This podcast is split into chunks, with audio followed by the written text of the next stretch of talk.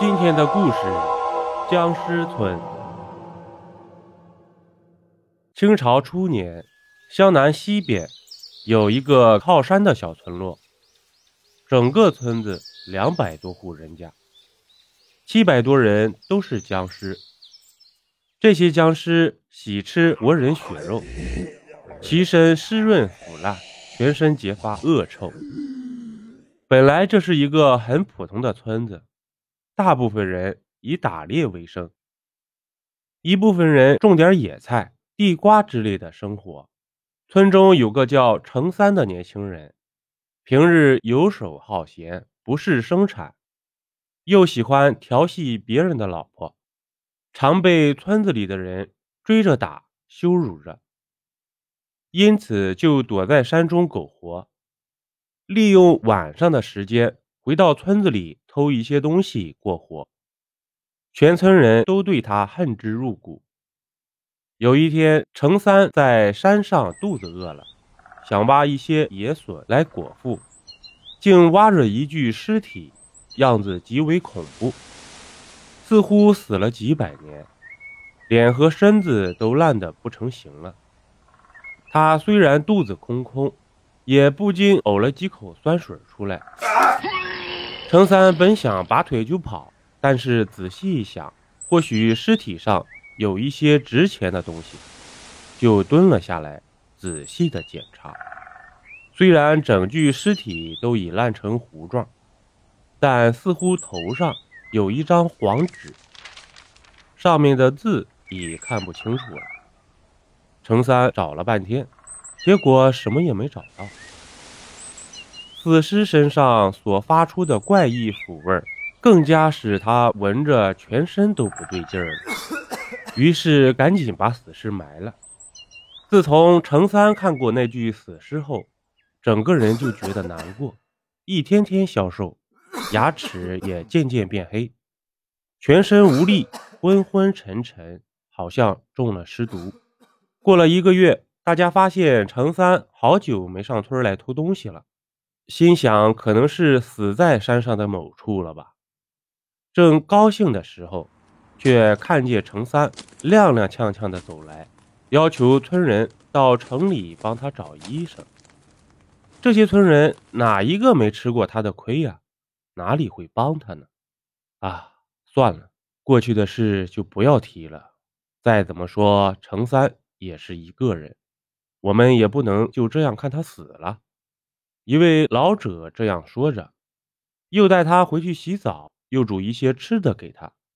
想不到程三稍微好些了，又想调戏老者的女儿，被村人发现后，大家将他打个半死，丢在后山草丛中，让他自生自灭。过了几天，又见程三一身病的，求人救他。这次村人不但没给他吃的，反而狠狠地把他打了一顿，然后将他绑在了树上。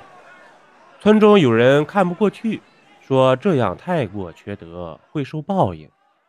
但几个壮丁一个字儿也听不进去，硬是把他绑在了树上。程三在树上没几天就断气儿了，尸体发黑带青，眼睛也变为灰泥状。发出的尸臭非常难闻，村中的许多妇人和小孩闻了就开始不舒服了。村中的几个壮丁看到这个情况，就商量把程三尸体放下来，好好埋了，才不会让大家感染尸毒。大伙儿都同意了。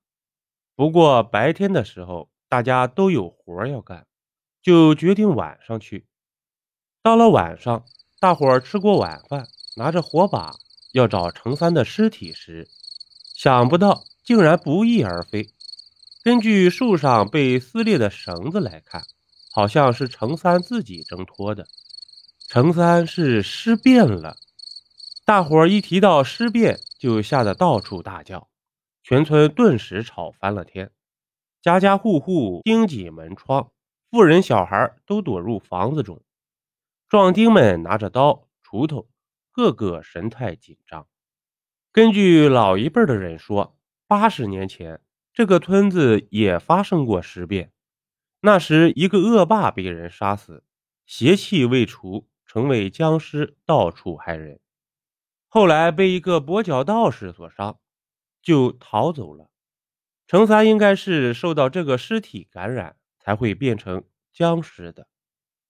说到这里，大家都后悔没救程三一命，不然就把他烧了，以防尸变。当天晚上，大伙儿找到三更天，都没发现程三的影子。或许不是尸变，我们太紧张了吧？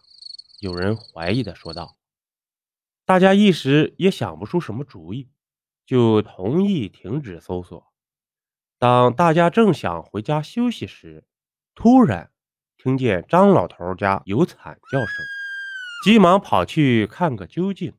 这一进门啊，就看见张老头的尸体被吊在梁上，地上的鲜血像几十朵梅花般散落。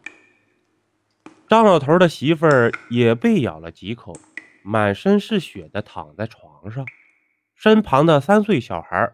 被咬的骨头都露了出来，大伙儿一见到这个惨状，都吓得浑身发抖，手脚发软的怔在原地。只听得门外一家接一家的传出惊悚的哀嚎声，大伙儿只得又朝着惨叫声方向跑去。最后，壮丁们终于正面遇上程三，还未交手就被其相貌震慑。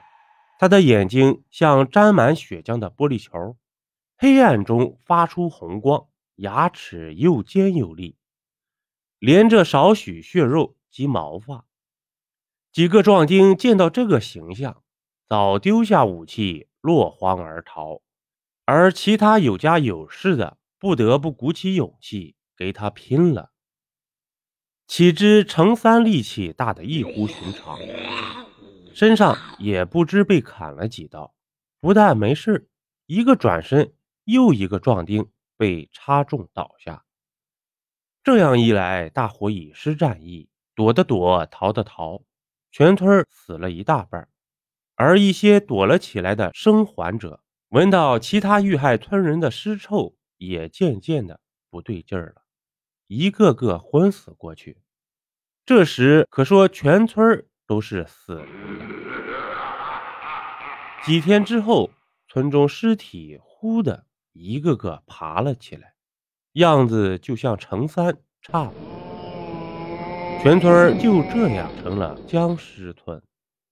几位逃出的村人利用白天回来看自己亲人的，尽死在他们的嘴里，或中尸毒而亡。临近村人亦心惊胆颤，纷纷迁出，生怕僵尸饿久了会出来害人。僵尸村之名就这样传出来了。